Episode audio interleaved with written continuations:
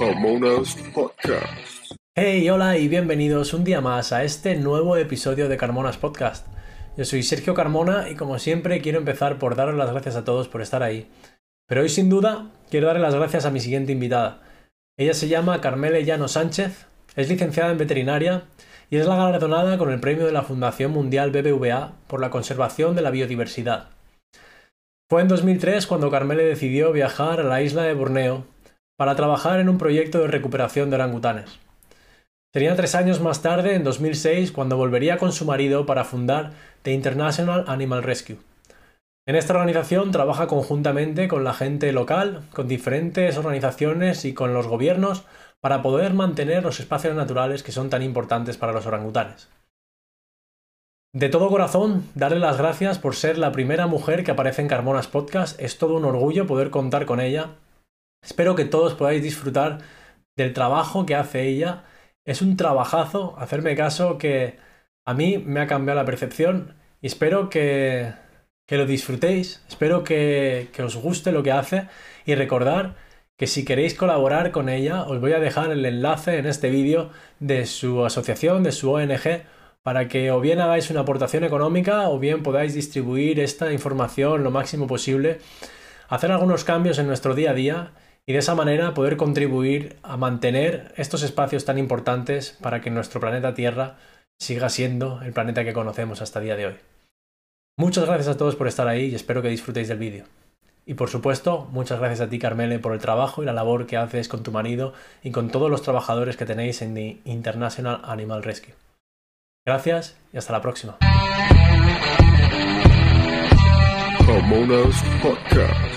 Hey, hola a todos y bienvenidos otra vez más a un nuevo episodio de Carmonas Podcast. Y en el día de hoy tengo la grandísima suerte de contar con la presencia de Carmele Llano Sánchez. Ella mm, es licenciada en veterinaria y bueno, tiene una historia increíble que nos va a contar hoy de, trato humano dentro del reino salvaje. Ella ha dedicado gran parte de su vida a, la protección de los hábitats naturales en Borneo para la especie de los orangutanes. Además, es la directora de, International Animal Rescue, donde en esta, en esta ONG tratan con diferentes especies. Pero bueno, bienvenida, Carmele mejor que nos cuentes tú eh, en qué consiste tu trabajo. Muchas gracias por estar aquí. Hola, ¿qué tal? Muchas gracias también por tu invitación. es un placer. Entonces, nada, quería que me contaras un poco, ya que, aquí desde, desde España no, no conocemos muy bien cómo, cómo es Indonesia, cómo es el trabajo que haces allí en Borneo. ¿Nos podrías describir un poquito en qué consiste tu trabajo y en qué consiste la labor de The International Animal Rescue? Pues mira, sí, la verdad es que me resulta complicado em, responder porque em, eso del día a día es, un poco, eh, la respuesta correcta sería es que no hay un día a día. Eh, pero bueno, así como a nivel de la organización, pues bueno, eh, empezamos como una organización eh, basada sobre todo en el tema de la bioética, del bienestar animal. Eh, pues sobre todo porque aquí en Indonesia tenemos mucho tráfico de animales salvajes y sobre todo pues de primates, que es una de las especies, bueno, los primates que, me han interesado a mí mucho. Em, y bueno, pues empezamos mm, más enfocados sobre lo que era el bienestar del individuo, y después hemos ido elaborando y hemos ido creciendo como organización y bueno, ahora lo que hacemos es también mucho trabajo de protección de bosques, de protección del hábitat. Al final, eh, el mejor bienestar para un animal es poder disfrutar de su ecosistema, de su hábitat natural. Y bueno, pues esa es un poco la misión más principal que tenemos que hacer. Claro, para hacer eso son muchas cosas diferentes las que tenemos que hacer. El trabajo de rescate es eh, no es el objetivo, es la consecuencia del problema. O sea, eh, la misión de esta organización es que un día no tengamos que rescatar animales. Eh, pero desafortunadamente, pues a día de hoy no puede ser así porque todavía pues estamos sufriendo muchísima deforestación, tráfico ilegal de animales, y entonces bueno, pues tenemos que seguir el esfuerzo del rescate, pero a la vez bueno, pues poniendo esfuerzo en todo lo que pueda ayudarnos para que no tengamos que rescatar animales básicamente eso. Entonces, bueno, pues lo mismo un día estamos eh, trabajando con las comunidades, otro día estamos trabajando con, con orangutanes que a veces entran en conflicto con humano y otro día pues estamos eh, teniendo reuniones con gente de compañías o bueno, o del, del gobierno también, obviamente.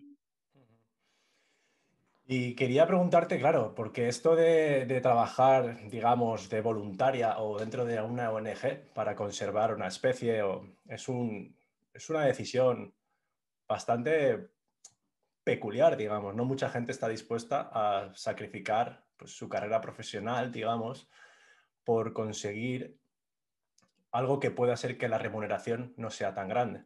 Entonces, yo te quería preguntar ya que tú llevas, has hecho voluntariados en Venezuela, en Holanda y ahora en Indonesia, ¿qué es lo que te ha llevado a ti a realmente querer trabajar en la conservación de especies salvajes? ¿De dónde viene esa influencia? Pues mira, desde pequeñita siempre me ha gustado mucho el medio natural, las especies salvajes, nuestra fauna, la fauna ibérica. Pues yo creo que también he sido de una de las de generaciones muy influenciadas por, Félix Rodríguez de la Fuente, ¿no? Era, eh, pues bueno, lo, veíamos todos los días en casa y, y bueno, pues eh, también teníamos mucha vida de campo y bueno, pues siempre me ha interesado y la verdad es que eh, cuando ya estaba en la carrera, que bueno, pues cada vez me interesaba menos el tema de, de los perros y gatos o de los, de los animales de compañía, pues porque bueno, pues era un poco el, el, tema de trabajar en una clínica eh, pues em, el tema de trabajar con los clientes, o sea, con los dueños de los perros. A mí con los perros bien, pero con los dueños no. Entonces, bueno, pues eh, ya, bueno, como me interesaba tanto todo el mundo de los animales salvajes, no tuve oportunidad de trabajar también, eh, rescaté una vez un, un, animal salvaje allí en España, muy cerca de mi pueblo, ¿Con, una ¿con qué, edad, ¿Con qué edad era eso? No, bueno, yo ya estaba en carrera, era, ah, 20, bueno, sí, 19, 20 años. Pero bueno, que lo rescaté, me lo llevé hasta mi universidad ahí en León, en, en el tren, en una caja, para poder hacer radiografías y, y, darle tratamiento. Y después me lo llevé otra vez al pueblo en otras 5 horas, 5 o 6 horas en el tren y lo liberé en el mismo sitio donde lo había encontrado. Y eso, bueno, pues fue mi primera liberación de un animal salvaje que, bueno, me, yo creo que me, me, guió ya en el camino de decir, bueno, esto es lo que quiero hacer. Y bueno, pues siempre hemos estado un poco ahí con la historia de que lo de la biodiversidad y la conservación era de los biólogos y es que no, no es verdad, eh, la biodiversidad, o sea, la conservación es, eh, tiene que ser de, muchas disciplinas, multidisciplinaria, y, los veterinarios tenemos un, rol muy importante, tenemos una misión muy importante y, bueno, pues yo quise como veterinaria pues contribuir y así es como me empecé a, a, llevar mis caminos hacia el tema de los animales. Pero en tu, en tu familia tú eres la primera veterinaria que hay. Sí, eh, bueno, tengo un primo que es veterinario, veterinario de, de perros y gatos, Ajá. De, de, clínica, sí. Qué bueno. Pues eh, hay una frase que a mí me ha dejado marcado de, de, alguna entrevista que has tenido, que dice, no hay humano que pueda enseñar a un orangután a ser orangután. Esto, ¿cómo, cómo, lo, cómo sí. lo, explicas? Pues mira, eh, es una historia triste porque, bueno, los orangutanes que recibimos en el centro, la mayoría son muy jóvenes, son bebés, son eh, eh, crías, ¿no? Crías de orangután que han perdido a sus madres, ¿vale? Mm. A sus madres bien porque, pues, bueno, pues normalmente eh, las matan a las madres y a las crías, pues a veces se las llevan a, para tenerlas como animales de compañía. Eh, un orangután es un animal que, al igual que un humano, no, tiene, no nace con, con, los conocimientos, o sea, no, sus conocimientos no son innatos, los tiene que adquirir, o sea, tiene que aprender. Y, es, y un orangután necesita 7, 8 años para aprender lo que necesita saber para poder sobrevivir. Y eso lo aprenden de sus madres. Durante 7, 8 mm. años, una cría de orangután está siempre con su madre y está aprendiendo todo, desde cómo hacerse un nido, qué comer, qué no comer, cuáles son los peligros, dónde ir, todo, ¿no? y bueno, pues claro, estos orangutanes que pierden a sus madres, pues no pueden aprender. Y entonces lo que tenemos en el centro, en el centro de rehabilitación, es una escuela, la escuela del bosque la llamamos. Y la escuela del bosque es un sitio donde, bueno, esos orangutanes, que como no han podido aprender de sus padres, pues bueno, pues a ver cómo les podemos enseñar. Pero claro, un humano no le puede enseñar a un orangután como es el orangután, ¿no? lo, bueno que tiene la escuela del bosque es que como tenemos muchos orangutanes ahí, pues unos enseñan a otros. Entonces son, bueno, es un proceso de aprendizaje. Digamos que, que, las hembras pueden adoptar a los bebés y enseñarles ellas. O sea, no son, no son mamás de un solo bebé suyo, pueden adoptar a otros bebés y enseñarles a, actuar como un orangután. Pues mira, eh, eso es una cosa que no se sabía y que no se había hecho nunca y lo hemos hecho por primera vez en el centro, en, nuestro centro, porque bueno, en realidad las hembras que tenemos nosotros son hembras que han perdido también a sus madres y que han estado en el proceso de recuperación, de rehabilitación. Pero bueno, un día nos dimos cuenta que a las que ya eran mayores de 8 o 9 años, que es la edad un poco en la que entran en la edad reproductiva, pues eh, se nos ocurrió probar a ver cómo quedaría, pues darle uno de estos bebés muy pequeñitos, nos llega del ciclo legal de, pues de la deforestación, dárselo a una de estas que ya era más grande, que ya había pasado por el proceso de rehabilitación, que ya está mm, llegando al momento en el que se la libera, ¿no? Porque en el centro lo que hacemos es enseñarles de 7, 8 años y cuando ya están preparados liberarles. Y empezamos a hacer ese experimento y resulta que está funcionando muy bien. No siempre, no todos los orangutanes eh, o las orangutanas eh, pueden hacer de madres adoptivas y no todos los bebés están, bueno, normalmente los bebés son más receptivos, pero con las orangutanas, con las mamás adoptivas, pues bueno, pues hay que hacer mucho, eh, tener mucha paciencia y no siempre hay una, siempre hay un vínculo pero cuando lo hay, pues bueno, eso nos permite que así esos bebés de orangután nos podamos liberar en la naturaleza más rápido eh, y pasar menos tiempo en el centro. Si no, eh, una cría de orangután que nos llega siendo un bebé de unos meses nada más, tiene que, tiene que estar en el centro 8, 9, 10 años, que es muchísimo tiempo. Entonces, bueno, pues eso nos permite acortar el tiempo de rehabilitación. Perdonar, porque creo que hay unos problemas de conexión de vez en cuando se te para la, la voz. Eh, perdón, seguíamos diciendo que mm, hablando de los orangutanes, de cómo los orangutanes no podemos el ser humano enseñarles a ser orangutanes, hay, varias imágenes, sobre todo de, orangutanes recién rescatados que, hay en tu, página de la Fundación de Animal Rescue, donde literalmente te están mirando a los ojos y parece que, es, un hombre el que te está mirando. Hay una expresión y un sentimiento de dolor, de ayuda dentro de esa expresión.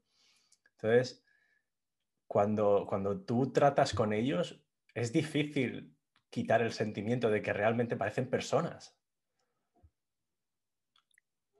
Pues sí, no, desde luego son animales muy especiales.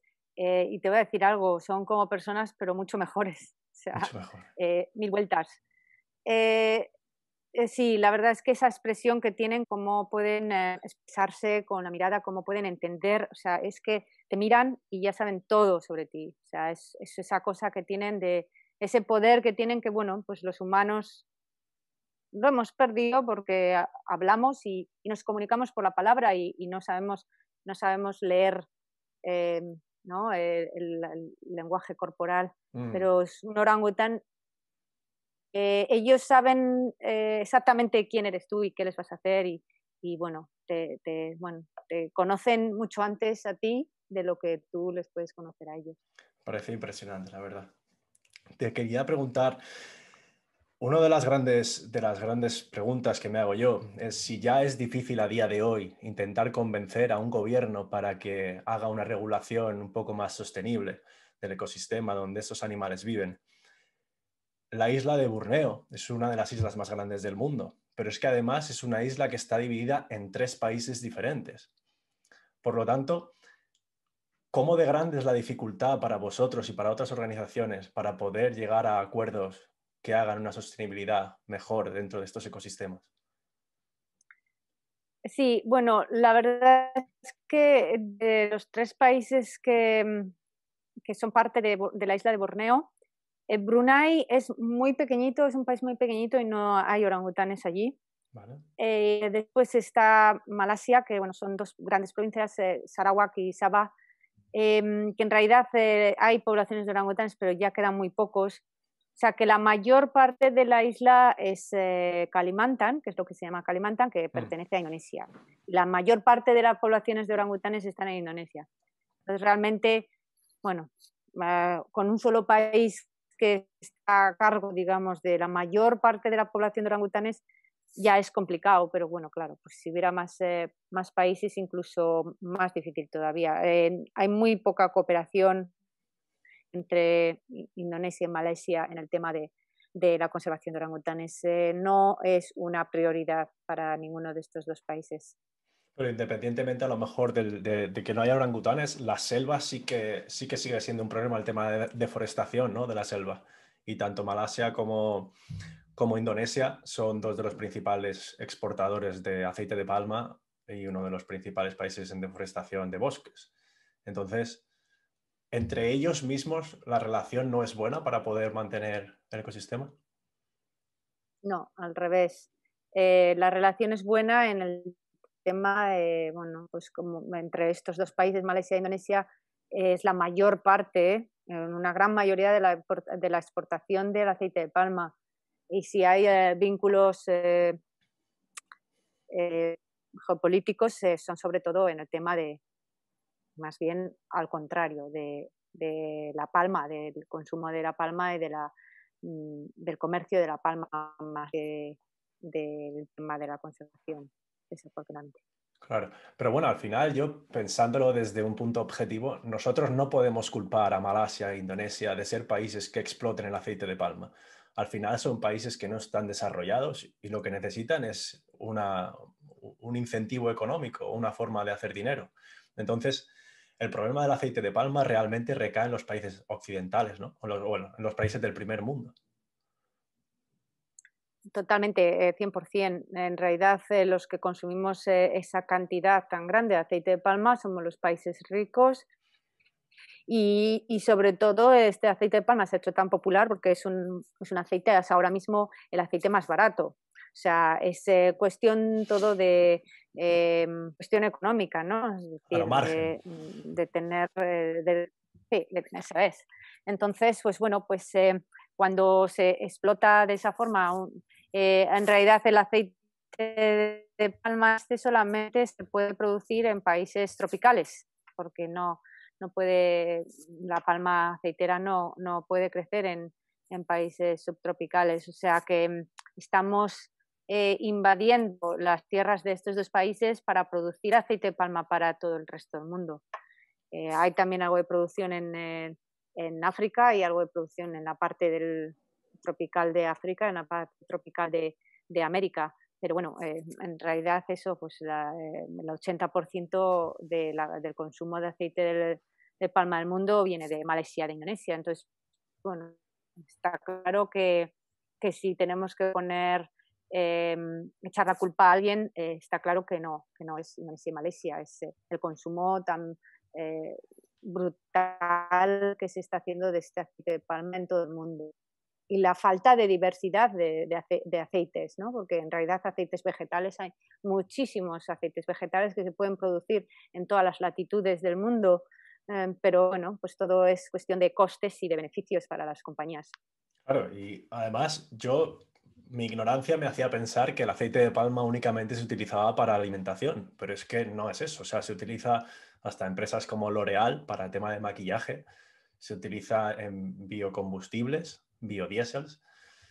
¿Y cómo podemos, o sea, ahora nos, para nosotros es difícil poder cambiar, digamos, es decir, todas las mujeres que utilizan maquillaje y ya están acostumbradas a, una marca en concreto, tú realmente no sabes que estas marcas están utilizando aceite de palma para hacer un pintalabios.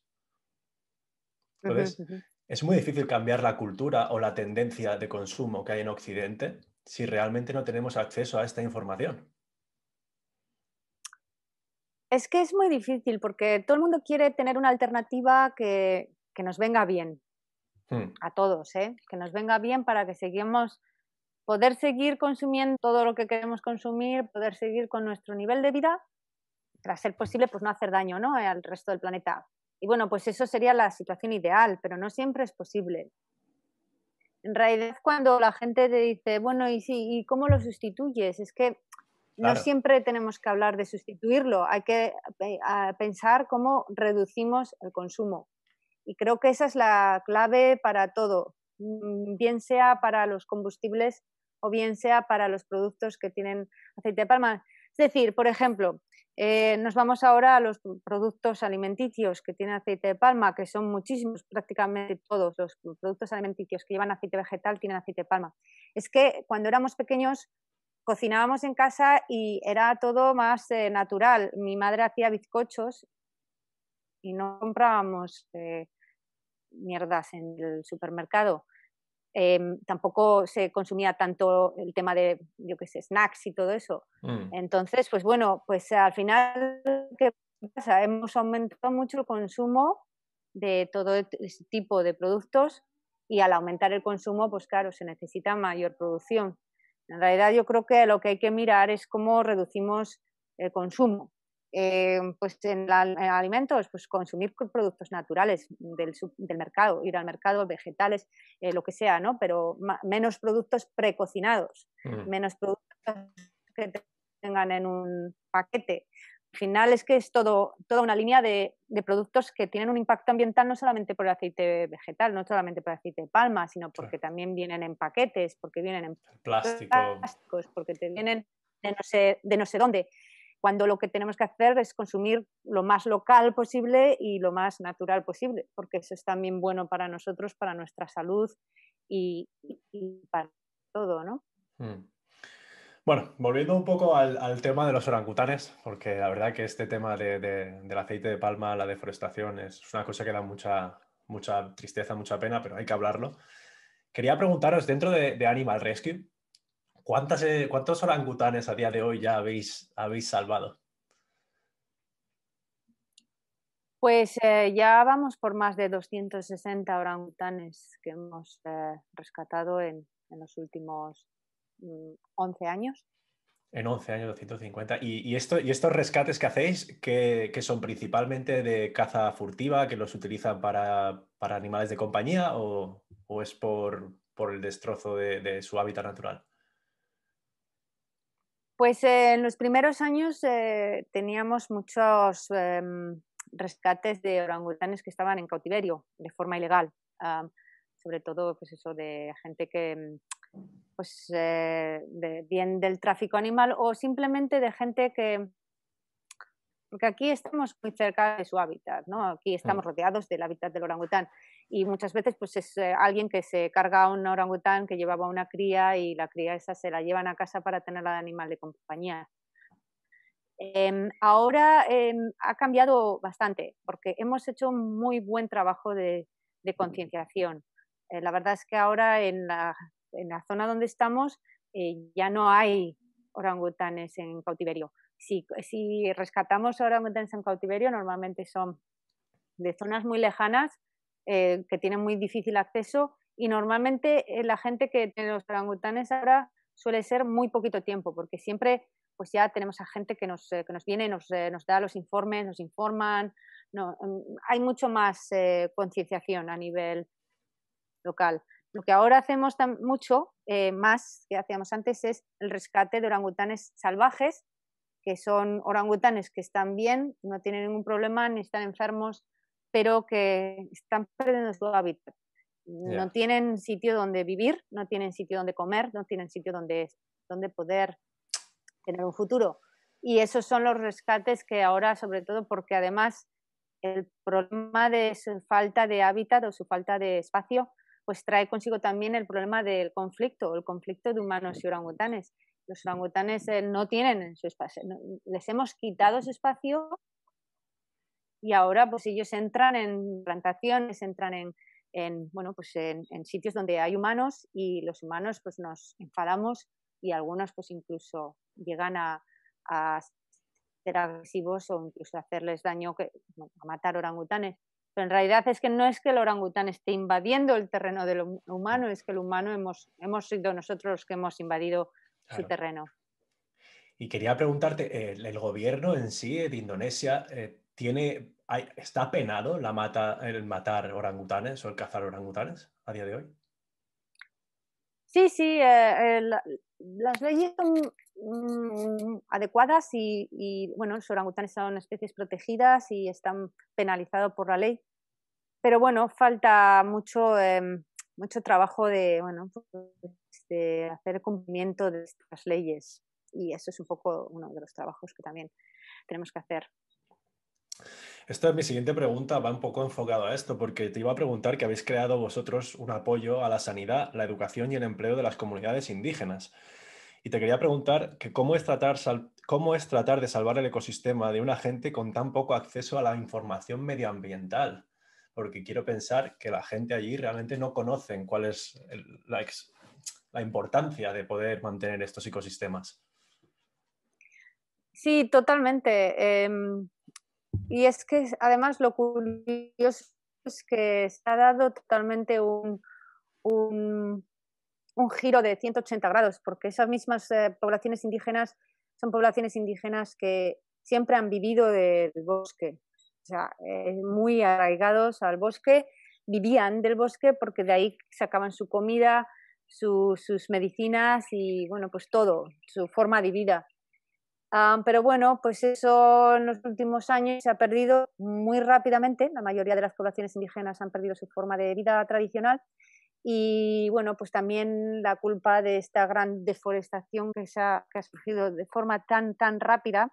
Estamos hablando que la mayoría de este aceite de palma se ha empezado a plantar aquí hace solo 10, 10 15, como mucho 20 años. Pero bueno, en los últimos 15 años no les ha dado tiempo a estas poblaciones a adaptarse a, una vida nueva y se ha, perdido mucho bosque muy, rápidamente y, ahora estas eh, poblaciones indígenas se han quedado ahí como en el limbo, ¿no? Eh, no tienen identidad, no pueden vivir del bosque, pero tampoco son contemporáneos ni pueden ser modernos y, es, muy triste. Em, viven en una situación muy, muy triste y, y, eso, em, claro, hay que ahora reenseñarles otra vez cosas que ya sabían, porque esta gente vivía del bosque y protegían el bosque porque era su forma de vida. Y ahora hay que ir otra vez y decirles por qué es importante proteger el bosque. Pero claro, ah, es difícil convencerles porque lo que ven es que el humano del, de la ciudad eh, es el que em, quiere vivir en, en los edificios y tener coches grandes y, es el que viene y destroza todo el bosque para hacer una plantación de palma. Entonces, eh, eh, darles un mensaje, el mensaje que, le queremos, que les queremos dar de que la naturaleza es importante, la conservación es importante, cuando lo que ven es que en realidad lo que estamos haciendo es lo contrario, pues nos pone una situación muy complicada y, y es un tema muy sensible y tenemos que hacer muchísimo trabajo y trabajar muchísimo para por lo menos darles un nivel de económico adecuado, ya no te digo mm, de tener riqueza, pero por lo menos que puedan vivir eh, dignamente y después ya les hablamos de lo que es eh, la conservación de la naturaleza, porque muchos de ellos viven en una extrema, extremísima pobreza. Claro. La gran mayoría de ellos vivirá de, de, la agricultura o es simplemente vivir el día a día, intentar encontrar comida para pasar el día. O sea, estamos hablando de tribus indígenas, totalmente. Estamos hablando de tribus indígenas que se han quedado sin su, sin su forma de vida, que lo han perdido de un día a otro. Entonces, esa forma de vida de buscar la comida al día a día, antes les mm, era fácil porque todo lo que les rodeaba era bosque y era muy fácil ir al río y pescar, era muy fácil ir al, bosque y cazar y, o buscar eh, plantas y crecer lo que fuera. Eh, pero ahora, como han perdido eso, pues se han quedado ahí. ¿Qué hacen? Pues no, no, saben hacer nada más que cazar y pescar, porque es lo único que hacían. Ni siquiera eran. Eh, estas tribus no eran, eran eh, hunter-gatherers, ¿no? Eran cazadores, no eran agricultores. O sea, que ni siquiera tienen una cultura de la agricultura. Entonces, pues bueno, pues la mayoría que no pueden sacar adelante sus familias pues, sí, la agricultura es una de las cosas que tiene potencia, pero bueno, no todos saben hacerlo. Los que no saben, pues son los que se van al bosque a talar árboles porque es una forma de conseguir dinero rápido y, pues, o a cazar y venderlos para el, para, para el consumo de eh, exóticos, ¿no? De tráfico ilegal de animales. Pero bueno, pues al final, porque no tienen otra forma de vida, mm, no saben hacer otra cosa. ¿Y vosotros dentro de estos planes, cómo, cómo hacéis para poder ayudarles a, a cambiar su estilo de vida? Pues es muchísimo de capacitación. Hacemos muchísima capacitación. Es que es, eso, enseñarles. Eh, agricultura simplemente. O sea, eh, tenemos muchos proyectos de que estamos haciendo capacitación agraria. Em, estamos también eh, enseñándoles, por ejemplo, a, a tener proyectos de acuicultura, em, mm, pues, piscinas que puedan usar para, para criar peces. Em, y ahora nos estamos metiendo muchísimo en la educación eh, infantil, educación, empezar con los críos desde pequeños, porque realmente hay veces que realmente los, las personas mayores están ya perdidas. Es muy difícil cambiarles su forma de vida, su forma de pensar, bueno, como en cualquier parte del mundo, ¿no? Em, o sea, es, muy difícil. Eh, entonces, bueno, lo que queremos hacer es cómo podemos eh, intervenir en, los chavales, las, nuevas generaciones, las nuevas generaciones, para que esto no siga pasando, ¿no? Eh, y bueno, pues tenemos ahora proyectos de educación, estamos enseñándoles, bueno, el otro día llevamos unos, unos ordenadores portátiles, la mayoría de los niños, que bueno, están ya en, en algunos en, pues de 14, 15 años, y era la primera vez que veían un ordenador portátil, ¿no? Y, o sea, les enseñamos a cómo encender el ordenador y estaban flipados y les encantó. Y, dices, claro, es que, a ver, un ordenador para nosotros hoy en día, imagínate, ¿no? Un ordenador, quien no conoce un ordenador. Pues estos niños, eh, pues prácticamente, si saben leer y escribir, ya van contentos como para encima tener un saber un ordenador. Pero es que, ¿cómo van a acceder al mundo laboral? O sea, hoy en día no puedes encontrar un trabajo si tú no sabes ni encender un ordenador. Entonces, ese es un poco el círculo vicioso en el que viven, ¿no? Que las niñas, cuando son todavía niñas, se quedan preñadas, se quedan embarazadas muy jóvenes y se casan muy jóvenes y los, los chavales se van al bosque a talar árboles o a cazar, porque es que es la única, lo único que saben, ¿no? Es lo único que. Lo que han, lo que han criado, lo que han mamado toda la vida. Te tengo que preguntar por, por The Forest Corridors, que, que, lo llamaríamos los pasillos del bosque. Esto. Este... ¿Qué es esto? ¿Nos puedes explicar un poquito? Sí, Em, no sé si en español se traducirá corredores. ¿Corredores es una palabra en español? No lo sé, la verdad. Yo también he estudiado muchos años fuera y hay palabras que, que del inglés al español me suena, me suena bien. Pasillos del bosque, a lo mejor. Pero bueno, sí, pasillos.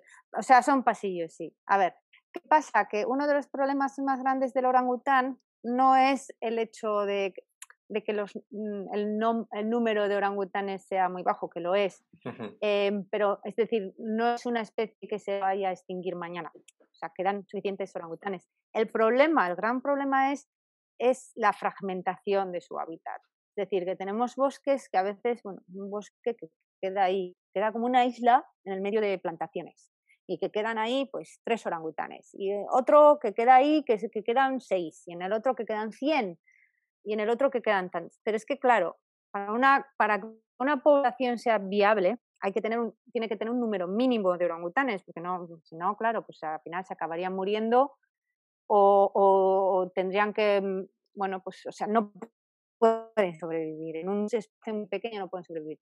Lo que se trata con este tema de los pasillos o los, los correderos eh, naturales es poder conectar esos fragmentos unos con otros. Si los orangutanes no quedan tres aquí y mm. seis allá, pero bueno, pues unos se pueden eh, encontrar con nosotros para, bueno, pues facilitar que puedan acceder a alimento, pero también para, para mm, la reproducción, ¿no? Para reproducirse. Un orangután en sí, la, la, vida de un orangután, ¿cuántos años, cuántos años puede vivir de, de media? Pues 40 eh, años, más de 40 años sí que puede vivir. Eh, de hecho, bueno, en cautividad más de eso, hasta 50 y tantos también. Y preguntarte, durante esos 40 años, ¿un orangután suele vivir en la misma zona siempre o, es un animal que se mueva grandes distancias y vaya cambiando de lugares? Las hembras eh, tienden a quedarse donde, donde nacen. Las hembras tienden. Mm, se quedan donde han nacido, mm, cerca de sus madres, en plan, vecinas y tal.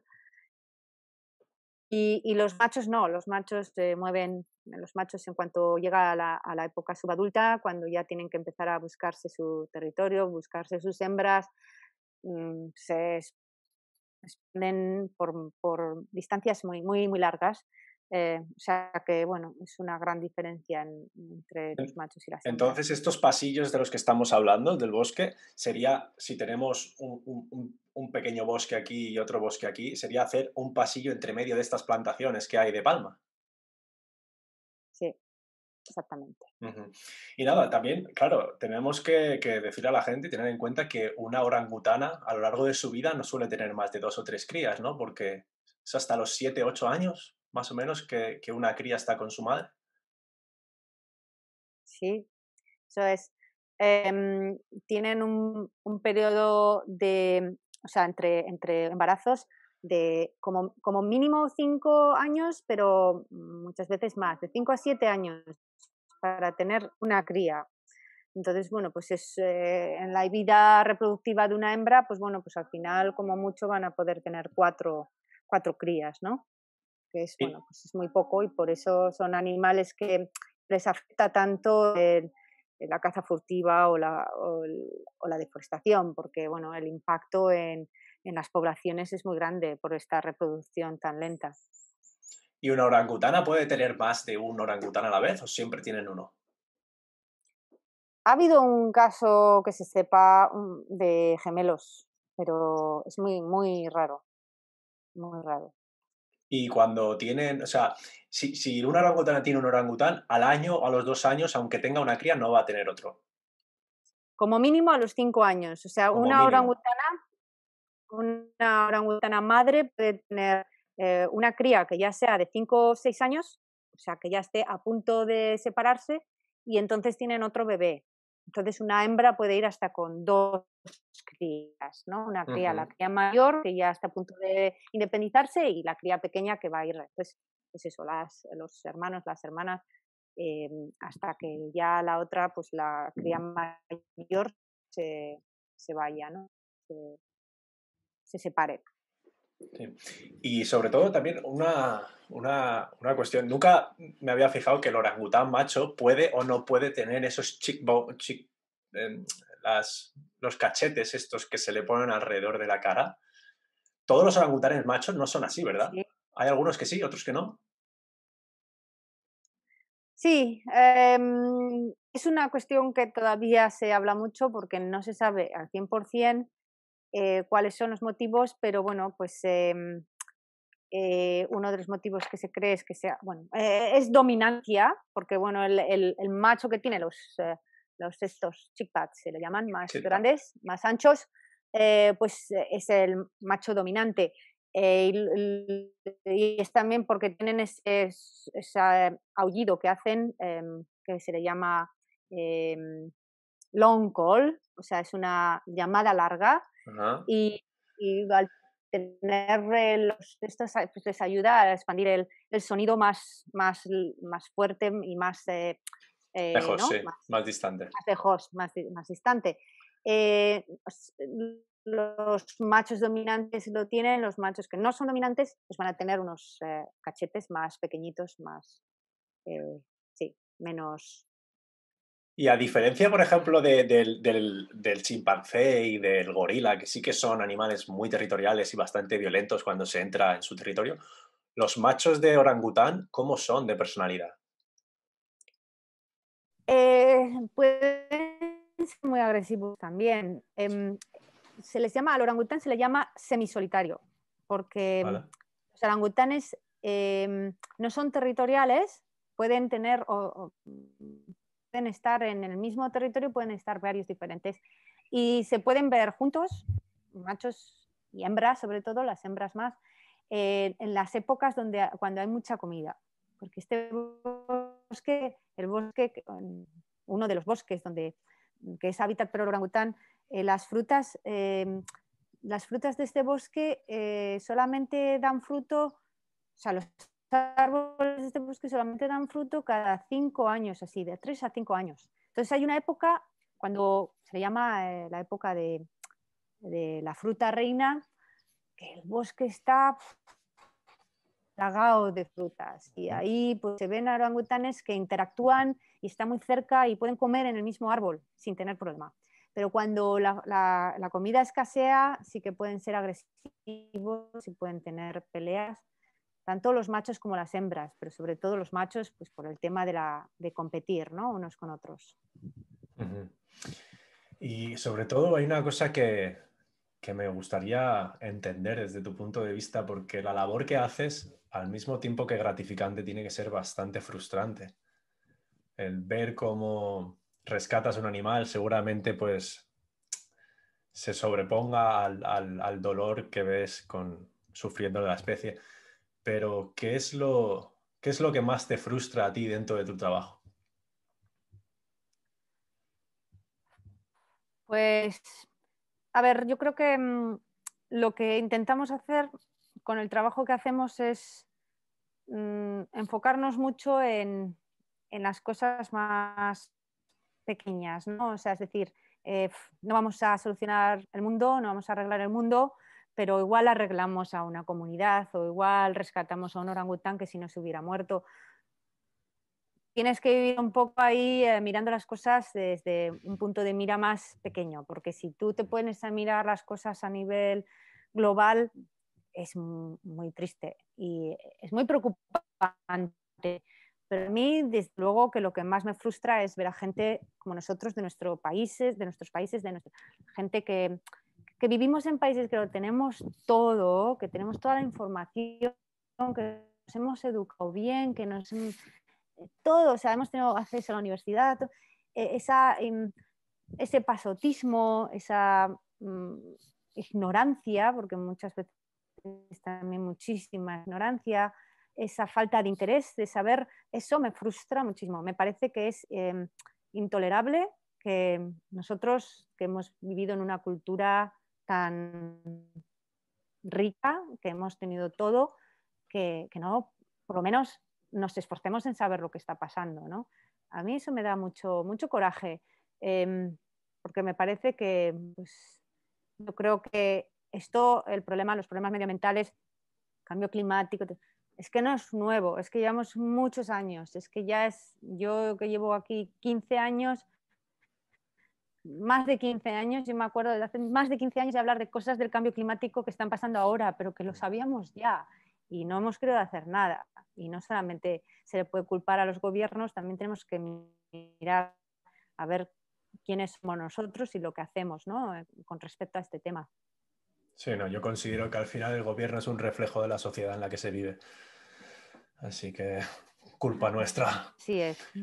Te quiero preguntar, eh, ahora que estamos pasando, bueno, allí también habrá afectado, no sé cómo ha afectado el momento este del COVID-19, ¿cómo, cómo, cómo ha pegado esto allí para vosotros, para Borneo y para, para el sostenimiento de, de, los proyectos que tenéis y el ecosistema?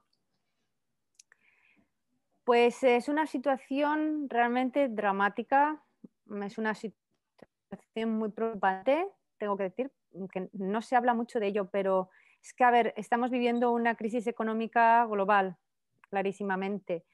En países como este lo que está ocurriendo es que se está, teniendo, está causando estragos en los recursos naturales, porque un montón de esa gente, toda esa gente que vivía del turismo ¿no? en países como Indonesia, imagínate, ¿no? toda esa gente que la han echado de su curro, toda esa gente que no tiene, o sea, que aquí no te dan ayudas, o sea, aquí te, te buscas la vida, ¿no? Eh, eh, por aquí, aquí alrededor de nuestro, o sea, la cantidad de gente que la han echado, que no tienen recursos donde buscar dinero para comer, no para irse de viaje ni para nada de eso. al final, ¿eso que está ocurriendo? Pues que toda esa gente se ve forzada a irse al bosque a talar o a buscar oro. El, oro, las minerías ilegales de oro se han puesto por las nubes, porque bueno, el oro tiene eh, buen precio en el mercado y, además es muy triste porque bueno, pues se utilizan un montón de químicos y eso además mata a los ríos, mata a los peces y tiene un montón de consecuencias ambientales pero claro, es que esa gente, estamos hablando de gente que ya no es que les afecte el tener que quedarse en casa o no viajar, no, es que es gente que, que lo están pasando mal para encontrar comida. Me puedo imaginar.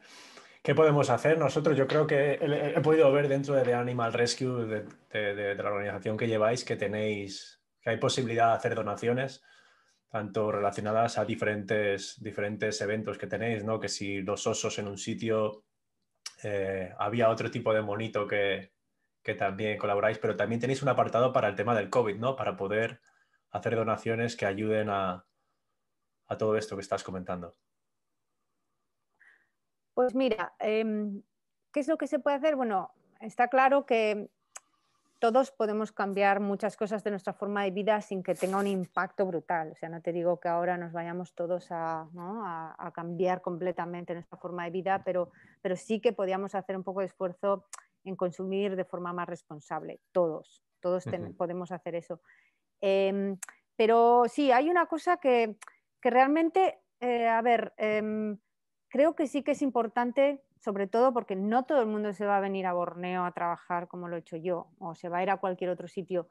Em, pues eh, ayudar, ayudar de forma económica a, ONGs, eh, bien sean para lo que sea, para, para ayudar a niños, para, ayudar a refugiados, para ayudar a animales, al bosque, a lo que sea, pero no sé, tener algún tema que te pueda interesar ah, para lo que quieras ayudar, ayudar de forma económica, incluso ayudar, hay veces que se puede ayudar también de forma remota, ¿no? Pues yo qué sé, tú eres un ah, especialista en comunicaciones, pues igual le puedes ayudar a una ONG a hacerles una, una página web, o yo qué sé, o igual les puedes ayudar, eres un abogado, igual le puedes representar para un caso. Eso es. Igual no tiene que ser todo valorado de forma de dinero, ¿no? Pero bueno, sí que es verdad que tenemos que apoyar, que tenemos que colaborar, colaborar con las ONGs, la que sea, la que tú quieras, la que más te guste, con el tema que más a ti te llegue adentro.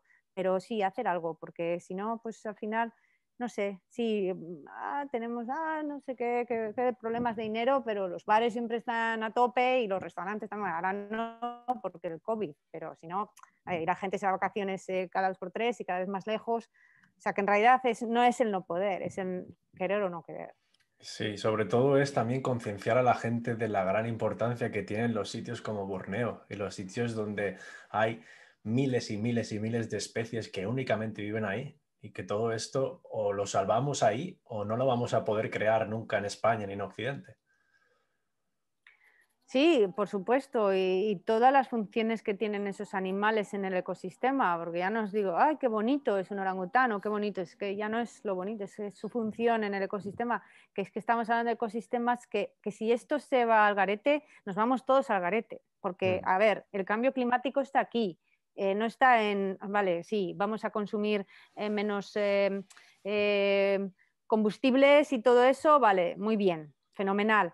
Pero está claro que el cambio climático tiene que empezar por proteger los bosques que todavía nos quedan y está clarísimo que gran parte de los bosques tropicales que nos quedan en el planeta ahora mismo están aquí, en Borneo, en Brasil y, en muy pocos otros países. Si no ponemos esfuerzo pero ya, pero ya, para proteger esos bosques que nos quedan, vamos a, vamos a ir muy mal, vamos a ir de, culo y cuesta abajo. Te quiero preguntar, desde que tú has empezado a trabajar, obviamente ya son 20 años allí en Borneo, habrás visto cómo ha ido decayendo en, el bosque, en espacio, cómo se ha ido destrozando, cómo los agricultivos han ido comiéndole terreno al bosque. ¿Hemos podido ver recientemente que la tendencia ha empezado a cambiar o se sigue destrozando el bosque a la misma velocidad que se hacía hace 15 años. Eh, sí, es verdad, se ha detenido muchísimo porque, bueno, realmente es que aquí hace 15 años fue brutal, o sea, fue la expansión total de, del aceite de palma y hace 15 años eh, fue brutal y ha sido brutal hasta hace muy poco. Em, ahora no hay tanta deforestación masiva por la palma, aunque sigue habiendo, y hay otros temas también. La minería ahora es muy grave, o sea, la minería, por ejemplo, aquí el aluminio, el oro, o sea que, bueno, que quedan muchas cosas más aparte del aceite de palma, ¿no? Eh, pero una de las cosas más preocupantes, una de las amenazas más preocupantes, que también tiene que ver mucho con todos nosotros, el cambio climático está ocasionando en Borneo muchísimas sequías brutales, o sea, sequías que, no se conocían, que, antes pasaba una vez cada muchísimos años, pues ahora están pasando cada tres, cinco años, tenemos unas sequías horribles que no tenemos nada, nada, nada de lluvia y tenemos incendios forestales por todos los lados. Y se nos quema la selva y eso es eh, muy duro y es una cosa que le tenemos que poner freno ya porque si no paramos el tema de los incendios forestales, eh, pues va a ser complicado. Y, bueno, pues hay que poner mucho esfuerzo en eso, pero sobre todo eso, el, tema del cambio climático, hay que hacer algo ya.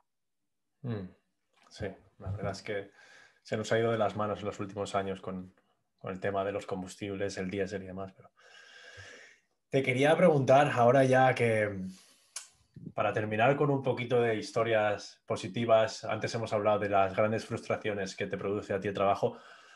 ¿Me, puedes contar, nos puedes contar a todos alguna historia que, de algún orangután o de, algún, alguno de esos hombres del bosque que nos cuentas que, de verdad te hayan llamado, te hayan tocado el corazón y, y estén ahí contigo para siempre?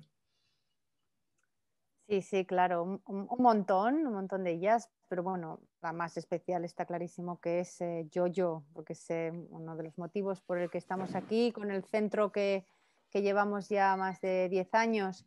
Eh, pues fue una historia que yo llevaba un centro también de recuperación de primates en Bogor, en, en Java, en la isla de Java, y ese centro ya lo teníamos funcionando y un día pues me llamaron de una ONG local a ver si les ayudaba con unos orangutanes que había en cautiverio en, aquí en Kalimantan, en Borneo.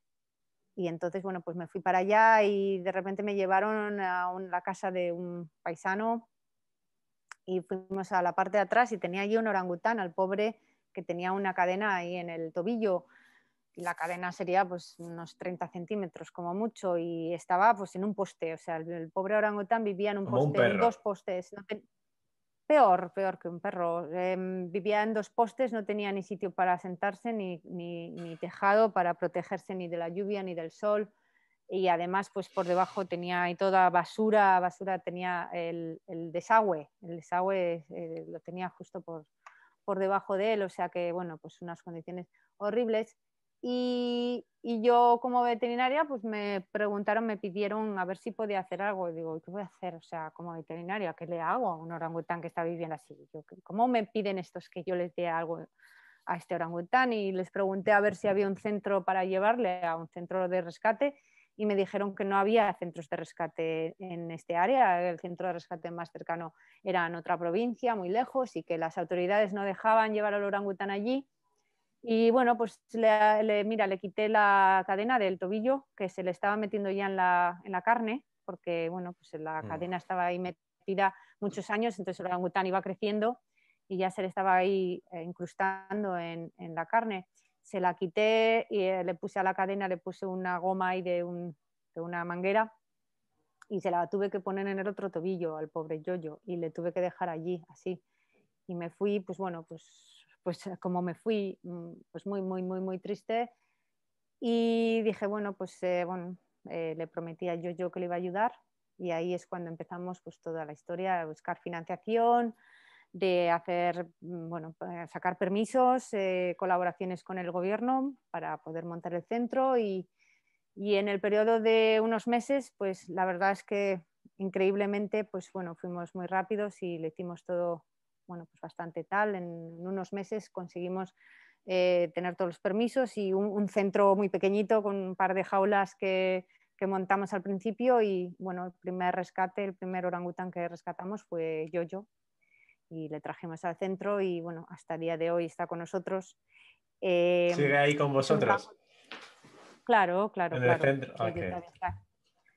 Es un orangután que no se le puede liberar a la naturaleza porque bueno, pues pasó muchos años eh, encadenado y ya era muy mayor para poder rehabilitarse y aparte pues bueno, pues el pobre también le habían quedado secuelas, em, malformaciones de huesos pues por falta de nutrición, de todo esto y realmente no se le puede liberar a la naturaleza, pero bueno, ahora le estamos montando una, una, bueno, una especie de jaula grande sin techo, eh, que van a ser casi una hectárea entera de jaula. Que bueno, pues es, eh, va a ser eh, un, sitio para yo-yo que cuando, bueno, cuando pueda por fin estar en, esta, en este recinto mm, va a ser pues, muy especial. ¿Y cómo, cómo es la personalidad de Jojo? ¿Cómo es amable, es brusco? Tiene, tiene, tiene su carácter, em, sobre todo con otros hombres. No, le gustan nada a otros hombres, se pone, bueno, pues es un macho dominante y se pone un poco agresivo. Em, es así como muy nervioso también, a veces se pone ahí a dar vueltas y tal cuando está nervioso por algo.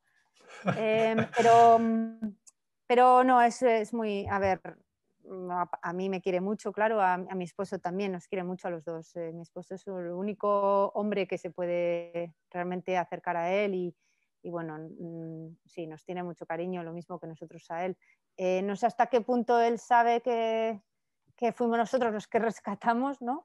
Pero sí que sé que él sabe que hemos estado ahí desde el principio con él y, y, que no, se confía, confía completamente en nosotros. ¿Qué años tiene a día de hoy, Chocho? Pues tendrá 18 así ya. Bueno, aún, le quedan... 18, 20, 20 años, no, pueden ser ya 20 años ya, sí. ¿Y, su, relación con otros orangutanes es buena? Eh, hombre, los orangutanes machos em, normalmente en el centro no los ponemos juntos con otros orangutanes. Em, y, bueno, no, no se lleva mal tampoco, no se lleva mal, pero, pero bueno, porque son animales muy, muy fuertes, tienen una fuerza increíble y que bueno, pues si se hicieran daño el uno al otro, pues podría ser bastante peligroso. Mm. Eh, pero bueno, cuando una vez que tengamos este recinto que te comentaba, pues le pondremos allí también con algunas de las hembras que tenemos y bueno, pues a ver qué tal, qué tal le va. Todavía hay mucho que hacer por él. Yo, yo no ha sido papá nunca. No, no ha sido. Y eh, qué guay. Que, mm, te quería preguntar, ¿es posible para nosotros poder visitar vuestro centro si viajamos a Borneo? El centro tiene, no, no está abierto al público eh, porque aparte es un centro que lo llevamos eh, en colaboración con el gobierno eh, y el gobierno tiene, tiene, mm, tiene muchos protocolos estrictos para, para, ese tema, ¿no? porque en realidad como es un centro en el que se trata de recuperar, rehabilitar a los orangutanes eh, uno de los mayores problemas del orangután y de lo que tienen que aprender cuando se les rehabilita es mm, no confiar en los humanos. Y entonces, pues por eso restringimos muchísimo el acceso de humanos, que, que, no se acostumbren a ver a humanos y que cuantos menos humanos vean mejor para que, el día de mañana cuando se les libera la naturaleza no busquen humanos, sino que, bueno, pues eh, porque el humano pues es la mayor amenaza para el orangután, ¿no? Pues me parece increíble, Carmele, de verdad, la historia de, tu trabajo por, la fauna, por la flora allí en, Borneo. Esto lo hace personas especiales. Yo personalmente te quiero dar las gracias por, el trabajo que haces. En un futuro, si puedo, iré a Borneo a visitar, a ver lo más de lejos posible a este animal tan majestuoso que nos has contado hoy como es. Y simplemente tengo que terminar esto dándote las gracias, de verdad. Me emociona que haya gente como tú, me emociona que de verdad pongas esta pasión y, tu vida detrás de ello. Y no tengo más que palabras bonitas para deciros a ti y a tu marido. Gracias de verdad de todo corazón y seguro que estas gracias va de parte de toda la gente que nos ve. Es increíble. Muchas gracias, Carmela. Pues muchas gracias a ti por la oportunidad. Espero que esto haya servido también para crear un poco más de concienciación, para sembrar un poquito de, bueno, y, sembrar un poco de, eh, no estamos para tirar la toalla, eh, creo que tenemos que, saber que se puede hacer mucho por salvar todavía muchos bosques, muchos animales y que, bueno, pues espero que, cada vez más gente se nos una. Sí, yo creo que con el trabajo que hacéis y con la, con la gente cada vez más se está dando cuenta de que lo que tenemos es demasiado valioso como para perderlo y bueno, gente como tú hace que gente como yo se sienta inspirada y por lo menos cambiemos algunas de las cosas que hacemos en nuestro día a día, como bien has dicho. Así que otra vez darte las gracias y espero que todo vaya genial, espero poder volver a hablar con vosotros en el futuro y que esto no vaya igual, sino muchísimo mejor. Enhorabuena por todo, Carmela. Muchas gracias. Espero a todos que os haya gustado de verdad. Ella es Carmele y como podéis ver es una, una heroína de verdad. Ella y su marido han conseguido algo que muy pocos de nosotros estamos al alcance de hacer. Así que os invito a todos, por favor, que entréis en The, International Animal Rescue, os informéis bien de lo que hace. Tiene un proyecto increíble y podemos hacer tanto donaciones ahí y, como bien ha dicho, cambiar nuestro estilo de vida para poder hacer un poquito mejor este planeta en el que vivimos. Muchas gracias, Carmele, y hasta la próxima, ¿vale? Muchas gracias a ti. Venga, gracias. Hasta luego. Chao. Podcast.